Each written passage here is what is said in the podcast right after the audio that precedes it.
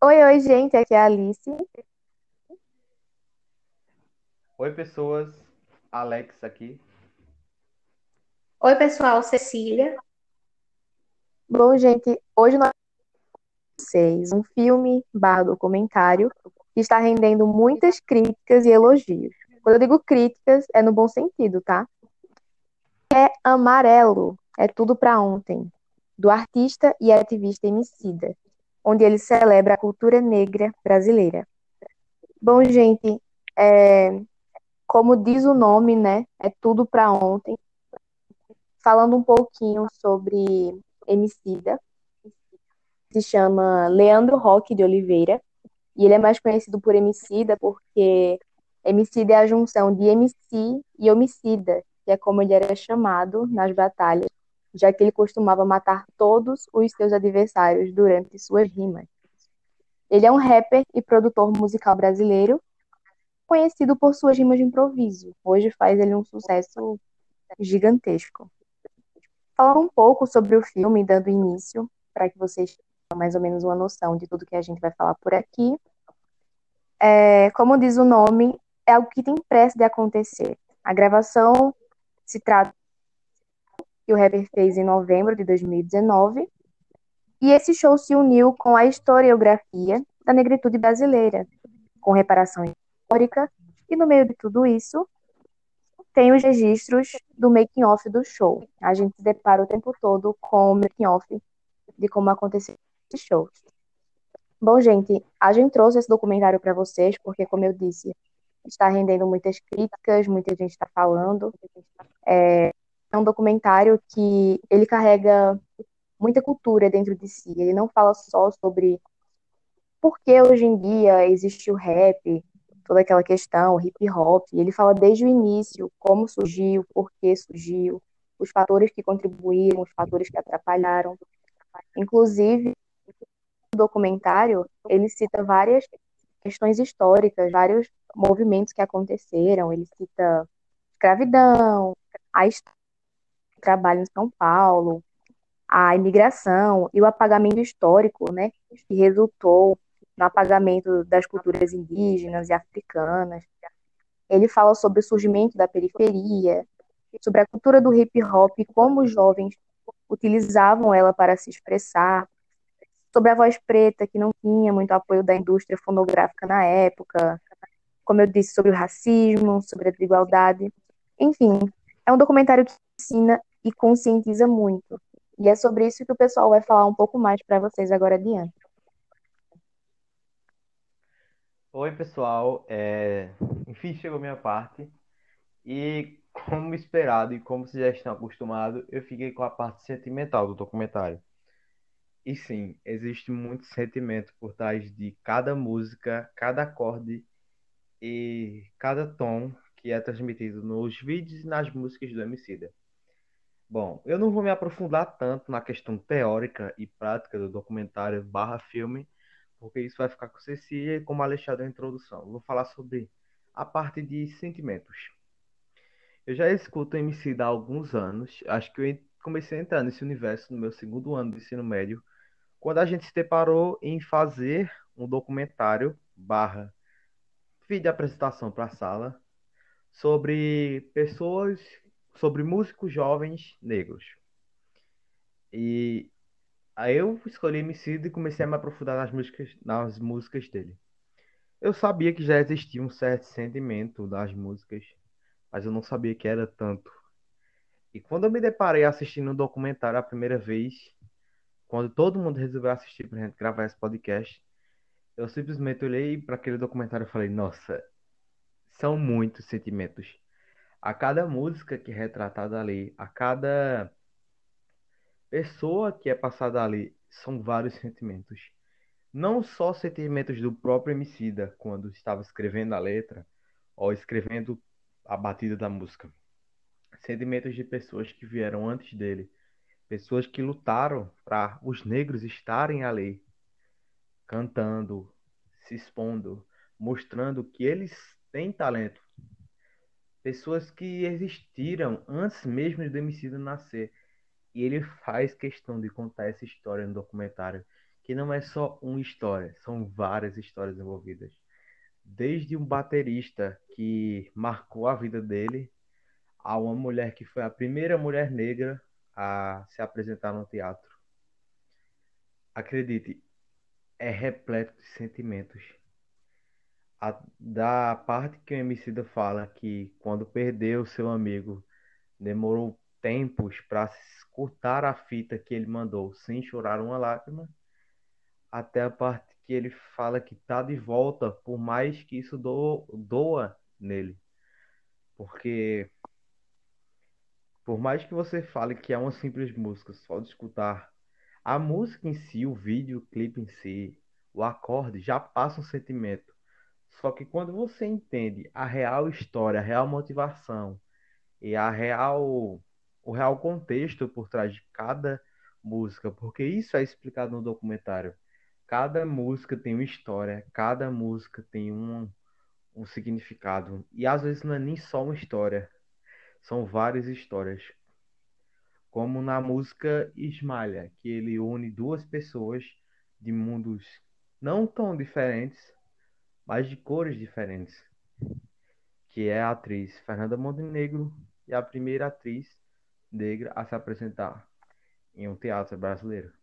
É, e que era para ela estar na música, só que ela acabou falecendo meses antes dele gravar a música. E isso já carrega um peso emocional incrível numa música, porque representa não só uma homenagem a uma pessoa que se foi, mas uma homenagem a uma pessoa que viveu e viveu muito bem. A cada eu, eu só recomendo muito vocês a escutarem as músicas, a verem, a chegarem a ver Amarelo, porque é uma coisa muito incrível. Para você que é como eu, que nota mais a questão emocional, acredite, eu chorei muito nesse documentário. Não só pelo fato das músicas conterem história, mas delas conterem uma história que faz parte da nossa história em si. Dela falar sobre a história de, de pessoas negras que lutaram para que existissem pessoas negras hoje cantando em teatros, em lugares abertos, pessoas que morreram lutando para que a gente tivesse a oportunidade de fazer tal coisa hoje. É simplesmente incrível. O jeito como o Emicida sabe tratar uma história toda em uma música só. É como se fosse um caldeirão de milhares e milhares de emoções, não só a do próprio homicida, como a de pessoas negras que já vieram antes dele, pessoas negras que virão antes, virão depois dele, pessoas que são da comunidade LGBT, pessoas que são de outros povos, pessoas que foram oprimidas, pessoas com depressão, como trata na última música retratada no vídeo, no filme barra documentário, pois são milhões e milhões de histórias que trazem bilhões de sentimentos. É, é incrível o jeito como tudo foi gravado, como tudo foi produzido, como tudo foi roteirizado. É, é, é inexplicável, sabe? A sensação de você tá assistindo aquele documentário e você olhar e falar, nossa, como ele conseguiu repassar aquele sentimento de, putz, eu amava muito essa pessoa, só que essa pessoa acabou indo embora. Então, essa música é dedicada a ela, sabe? O jeito como ele explica o que aconteceu quando a pandemia acabou entrando é uma coisa que, tipo, eu não sabia que, eu, eu, eu por experiência própria, não sabia que teria tanta emoção e tanto sentimento em um único documentário. E para mim a sensação foi incrível, sabe? É, é uma coisa indescritível. E para descrever melhor essa parte teórica, prática e usada no documentário, eu vou passar agora para Cecília, porque ela está com essa parte mais explicatória do documentário. É, então, pessoal, é, Alex falou aí sobre essa questão, né, do a questão histórica, né, que o Emicida utilizou no, no documentário, né, no filme que ele produziu. É, como é que eu posso explicar isso? É, quando o, o documentário começou, cara, eu fiquei muito arrepiada, porque, tipo assim, é, logo começou com a música Sujeito de, de Sorte, de Belchior, e eu fiquei tipo assim, caraca, mano. Porque fala, tipo assim, ano passado eu morri, mas esse ano eu não morro. Aí, é, no Teatro Municipal de São Paulo, né, o teatro todo amarelo no início, foi muito bonito, cara. É, e ainda, tipo assim, é, ele ter deixado aberto, ao, ele colocou um telão, né, do lado de fora para o pessoal assistir. E, tipo, tem cenas incríveis de garotos negros cantando a música. E é muito incrível, sabe? Sentir a sensação disso. O pessoal no teatro foi, tipo, uma sensação muito boa, sabe? Eu fiquei totalmente arrepiada. Aí, para começar agora, né, com os fatos históricos, é meio que ele traz a realidade, né, do Brasil é, pós-escravidão, né? Que, na verdade, mesmo depois da escravidão, mesmo depois da abolição da escravatura aqui no Brasil, é, ainda estava ocorrendo escravidão, né? Que é tipo, é, os negros não tinham para onde ir, não tinham, eles podiam ganhar a carta de alforria, mas onde eles iam trabalhar? Então eles tinham que continuar trabalhando para os seus senhores, né? Aí o documentário ele traz muita questão de irmandade, que é, o MC dele fala, né? Tudo que nós tem é nós é muito incrível. É, ele traz essa energia de, de juntar o que tem de igual, sabe? O que as pessoas têm de igual. Aí tem uma parte que eu fiquei muito, tipo, é, eu não sei, é, emocionada, né? Porque é a realidade, isso aconteceu. Ele conta que teve uma igreja, né? Uma igreja, e nessa igreja tinha uma pia onde os negros, eles eram batizados e, tipo, eles possuíam, né, a ideia da época de que eles não tinham alma, né? E o Emicida, é, ele falou que queria trazer de volta essas almas, sabe? Tipo, esse sentimento, essa questão, porque antigamente tinha esse pensamento, né? Quando os brancos chegaram aqui, colonizaram, trouxeram os negros, escravizaram, falavam que eles não tinham alma por causa da cor da pele deles, né? Aí, o documentário, ele foi dividido em três partes. Porque o Emicida, quando estava produzindo esse documentário, ele começou a fazer uma horta. Aí meio que o documentário ficou dividido em plantar, regar e colher. Eu achei isso muito interessante, cara. Aí ele fala, né, na hora que ele tá lá na hortinha dele, né, cuidando das plantas dele, e tipo assim, é, tem a questão da aranha e da cobra, né? Tipo, a aranha, ela vai lá e te pica por medo, porque, tipo, ela tá tentando se defender, ela tem medo daquilo, né? Achei muito interessante quando ele fez essa citação. Tipo, é uma citação simples, mas que, tipo, traz um significado muito grande, né? É, tem uma parte também, né, que ele cita o Teatro Municipal, né, que, tipo assim, é, é uma experiência incrível. No início, é, ele faz o documentário inteiro no Teatro Municipal de São Paulo, e no final tem, tipo, uma cena dele, tipo, moleque pequeno, é, mais jovem, né, passando na frente do, na, na, rua do municipal, do teatro municipal. Então, tipo, é uma conquista muito grande, sabe? Tipo, um dia tu tá do lado de fora, mas depois tu tá lá dentro produzindo uma coisa muito grandiosa que vai mudar a história de milhares de pessoas, é, igual ele falou, né? Tipo, daqui a 50 anos o pessoal, eu achei isso muito incrível. É, e ele falou assim, por que o municipal, né? Por que o teatro municipal? Aí meio que é, ele falou que ele respondeu, né, para a pessoa que perguntou para ele que tipo assim não tem uma viga, uma ponte, rua, escritório, um prédio importante que não tenha tido mão negra, sabe, tipo o trabalho negro. Aí ele até relembrou de um escravo, né, o primeiro escravo arquiteto paulista, Tebas, ele que tipo desenvolveu igrejas lá em São Paulo é, ele citou Tebas, né? Aí, meio que depois dessa parte, tem uma linha do tempo, né? Começando de Aleijadinho, de 1738, e indo até Edina Alves. Eu achei muito bonita as artes também, tipo. Aí eu fiquei muito emocionada. E depois ele destaca é, o ano de 1922, né? Que é 100 anos de independência do Brasil que o Brasil teve sua independência em 7 de setembro de 1822, então 100 anos aí de independência. E foi a época que, tipo assim, o samba chegou, tipo, muito forte. Teve a Semana da Arte Moderna de 1922 aqui no Brasil. E, tipo assim, é, eu tava pensando, né, quando, quando eu tava assistindo, ele falou que, tipo assim, o samba é brasilidade, sabe? É, e, tipo assim, o Brasil é conhecido como o país do samba. Se tu pergunta para um gringo, um estrangeiro, se tu tá assistindo algum vídeo no, no YouTube e a pessoa pergunta o que é que você sabe do Brasil, ele vai responder samba, carnaval e futebol, porque isso é, é brasilidade, isso é do Brasil, isso é nosso, isso é na nossa cultura, sabe? E ele fala sobre Pixinguinha e Donga, que, tipo assim, eles trouxeram samba com muita força, sabe? E a burguesia não gostava. E foram eles que levaram samba até Paris. Eu acho incrível uma cena que, tipo, passa eles, tipo, é, preto e branco ainda na época, cantando em francês o samba brasileiro, sabe? Foi muito interessante isso.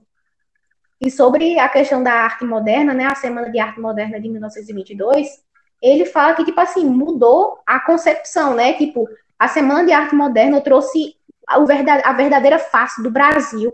As nossas cores, o verde e o amarelo, né, foram destacados. E ele cita que, tipo assim, Machado de Assis, um dos grandes autores, um dos grandes autores é, e escritores brasileiros, né? É, ele fala sobre o Brasil real, que é uma frase de Machado de Assis. E, tipo assim, Machado de Assis foi um, foi um escritor negro que, tipo, por muito tempo teve o embranquecimento, sabe, da imagem de Machado de Assis. Tipo, muita gente pensava que Machado de Assis era branco, mas na verdade não. Machado de Assis é negro, minha gente.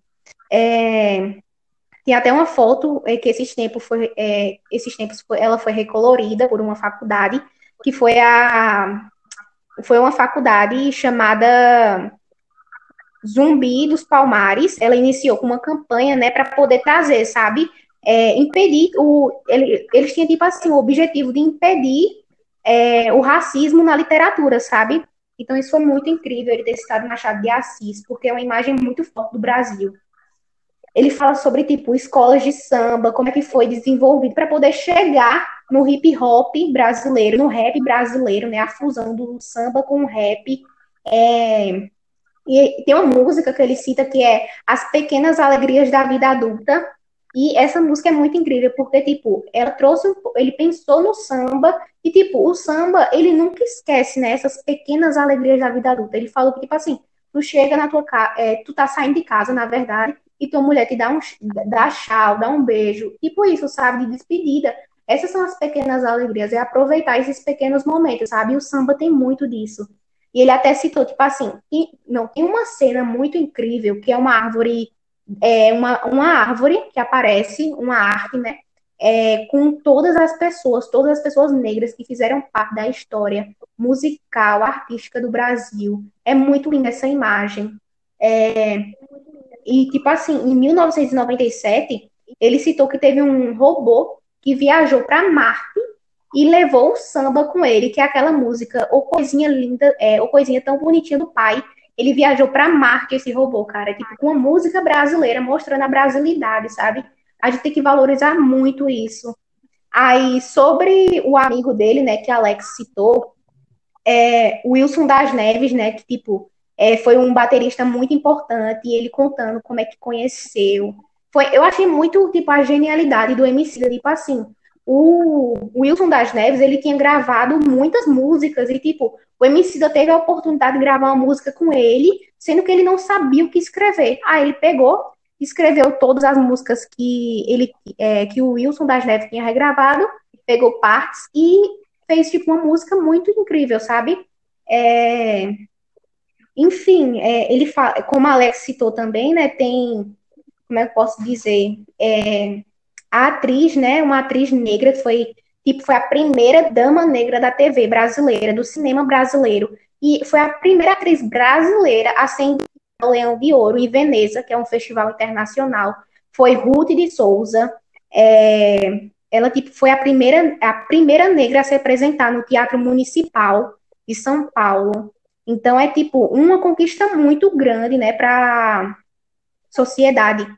É, tem uma parte, né, Alice no início também, eu estou pegando palavras-chave, é tipo assim, negritude, né, e ele fala que negritude foi uma palavra que deu início lá na França, que, tipo, tem gente que usa é, a palavra negritude com um significado ruim, mas também tem as pessoas que usam com significado bom, né.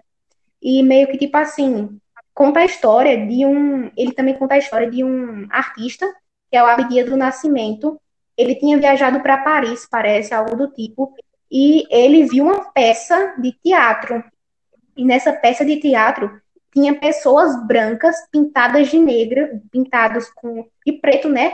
E com a boca tipo super vermelha, sabe? É, atuando como se fossem pessoas negras, sabe? Tipo, pessoas brancas atuando como se fossem pessoas negras. E isso é chamado de blackface, né? Que era tipo uma maquiagem que estereotipava muitos negros, sabe? E tipo, o Abdia, ele ficou tipo muito, sabe? É, ele acabou tipo assim voltando para o Brasil e ele criou um teatro experimental do, do negro.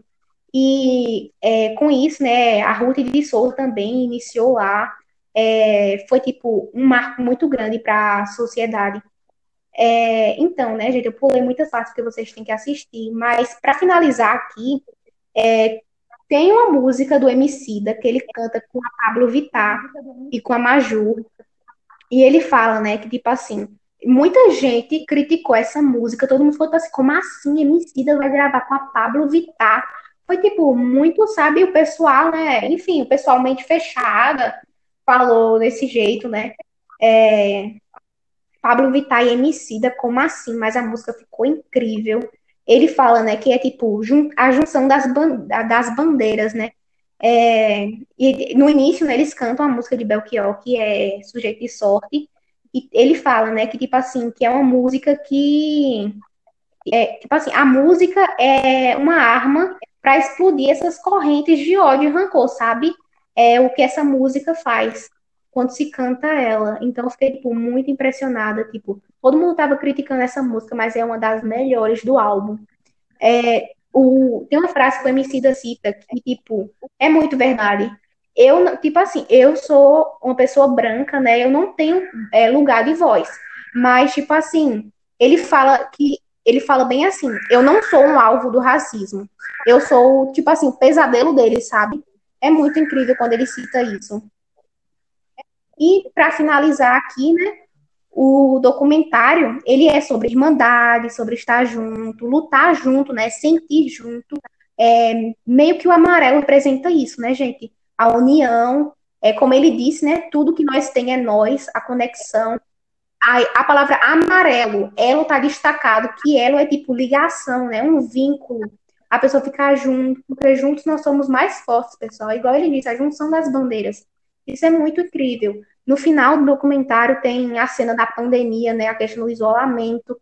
Aí meio que distorce essa ideia, né, tipo de estar junto, né, o elo, né, aí traz a separação, mas é muito incrível. Então, gente, agora eu vou citar uma entrevista, né, do Emicida, que, tipo assim, é, ele ganhou, né, um, ele fez uma entrevista com a Foquinha, e ele, ela conta, né, que ele ganhou o Grammy Latino de Rock em língua portuguesa, né, ele venceu essa categoria. E esse álbum, ele conta, né, que é lutar por igualdade.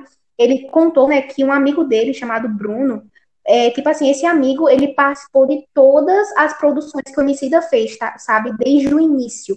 Até então, a fita que aparece no final do vídeo, com o Emicida tá do lado de fora do Teatro Municipal de São Paulo, foi esse amigo dele que gravou. Ele tinha essa gravação e, tipo assim, o Bruno, né, que participou das produções do MC, ele acabou não podendo participar desse projeto.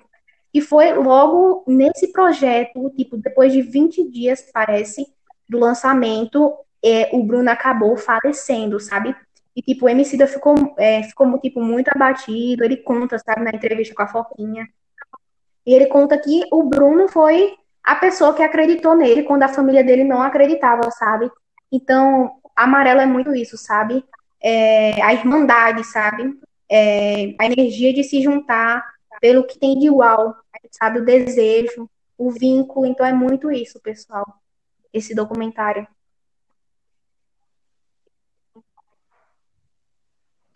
É, pessoal, só acrescentando aqui no que Cecília falou, é, e os document... no documentário tem algumas partes específicas que depois eu fui ver, que é de pessoas negras analisando o documentário parte por parte, ou as músicas parte, parte por parte.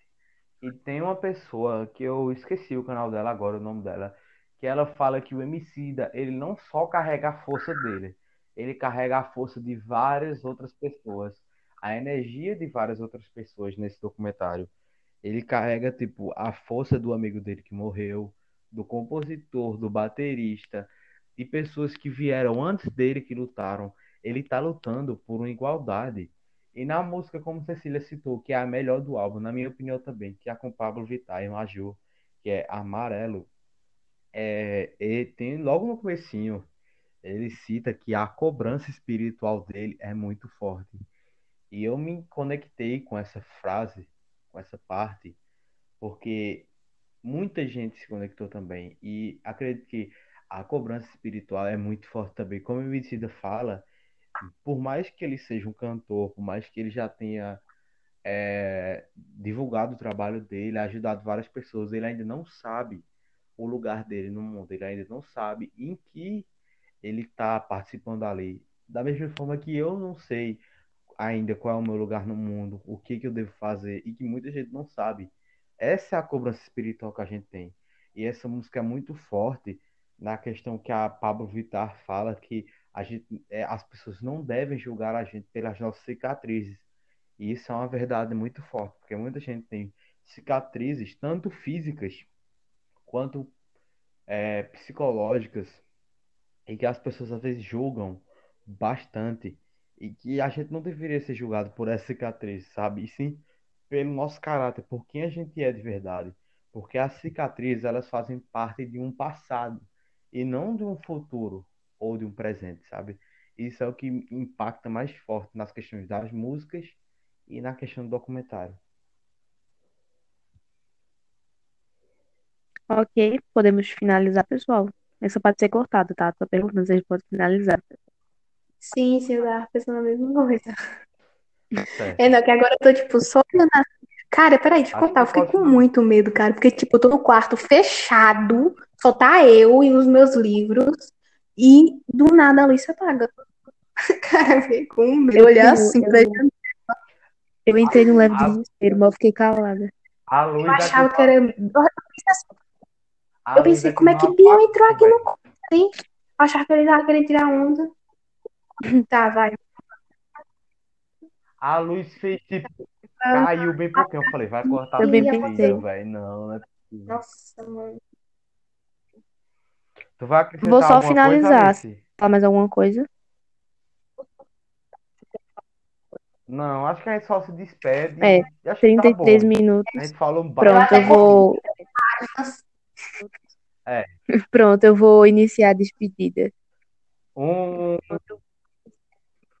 um, dois, três Bom, e voltamos. Esperamos que vocês tenham gostado e esperamos mais ainda que vocês assistam. Se puderem, através da plataforma estão assistindo, que estão ouvindo, comentem o que achou do documentário e o que vocês querem ver por aqui, certo? É, então é isso, pessoal. Vai estar lá no, nas indicações do documentário. Tá? É dublado o documentário. Eu ia falar pra vocês que tá legendado, mas é dublado o documentário. É brasileiro. Assistam, vale muito a pena.